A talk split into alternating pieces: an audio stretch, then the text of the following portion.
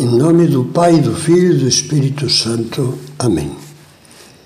Vinde, Espírito Santo, enchei os corações dos vossos fiéis e acendei neles o fogo do vosso amor.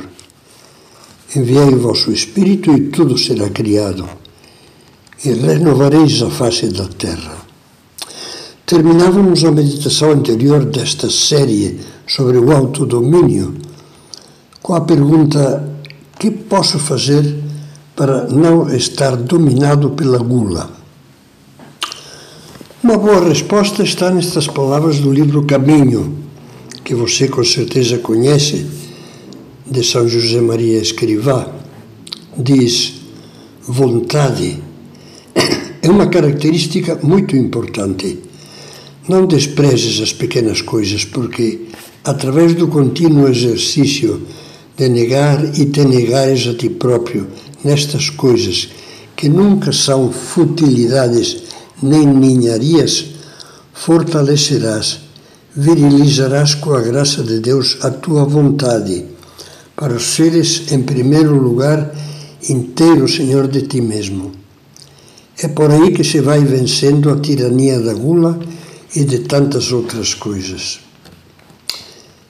Achei muita graça num teste de sobriedade que os, os monitores de um clube para garotas, garotos de 10 a 12 anos aplicavam aos meninos.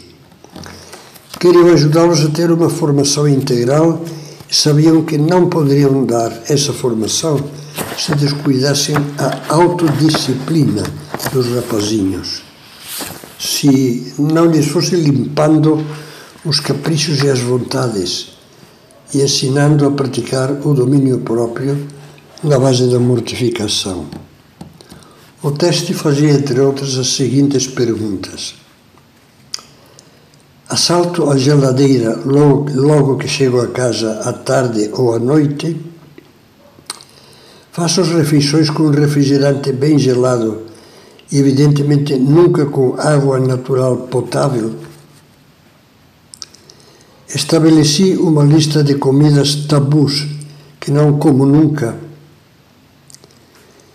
se a minha mãe serve uma dessas comidas, reclamo na hora. Digo mais de sete vezes ao dia: não gosto, não estou com vontade. Compro no mínimo um chiclete por dia. Reclamo energicamente se a sopa está muito fria ou muito quente.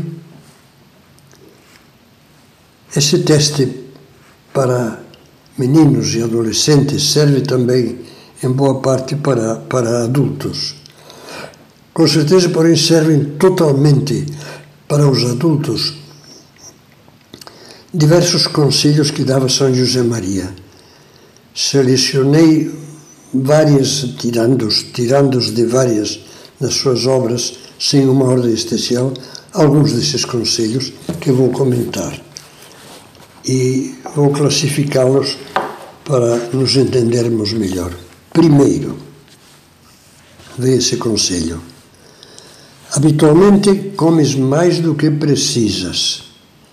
E essa fartura, que muitas vezes te produz lassidão e mal-estar físico, torna-te incapaz de saborear os bens sobrenaturais e entorpece o teu entendimento. Que boa virtude, mesmo para a terra, é a temperança.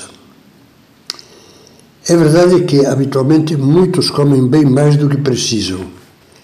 E a digestão pesada não é, de certo, a melhor ajuda para permanecer acordado, de bom humor e para trabalhar. Mas a coisa vai mais longe. Eu vou pedir licença para inserir aqui uns comentários um pouco extensos mas muito finos, do filósofo francês Gustave Thibon. Ele faz um diagnóstico muito fino, muito acertado na nossa sociedade de consumo. Ele diz: a civilização moderna cultiva todos os nossos desejos, mas não cuida de ensinar-nos o bom uso dos bens que desejamos. Passa então a falar da gula e diz: toda boa digestão exige duas condições. Primeiro, discernimento, que consiste em não comer qualquer coisa. E segundo, a moderação, que consiste em não comer demais. A glutonaria cega produz a inapetência, após o que a doença e o médico não demoram em impor-nos um regime incomparavelmente mais severo.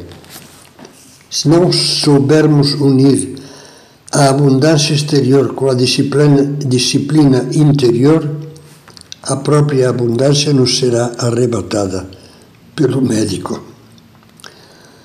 Esse autor focaliza também a situação de tédio que o consumismo provoca. Não é a falta de alimento a causa do tédio, mas a inapetência. E o que cria a inapetência é a saciedade.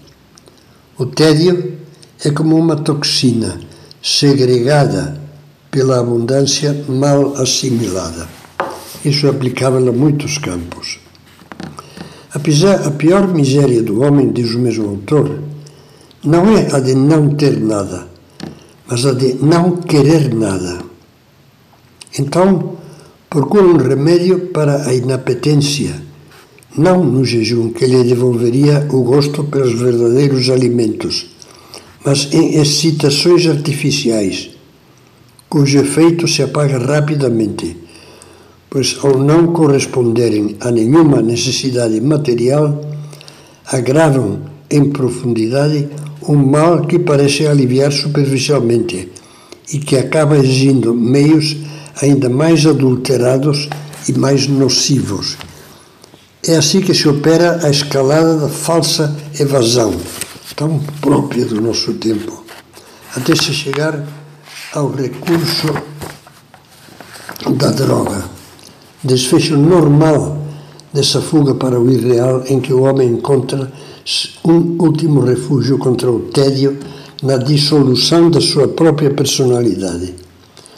Se, conforme a expressão forte do catecismo, a condenação eterna consiste em perder a alma, os paraísos artificiais da droga são já aqui uma prefiguração do inferno.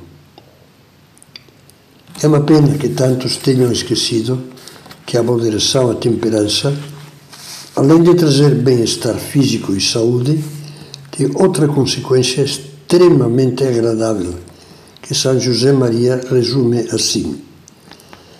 Não reparaste que as almas mortificadas pela sua simplicidade, até neste mundo desfrutam mais das coisas boas?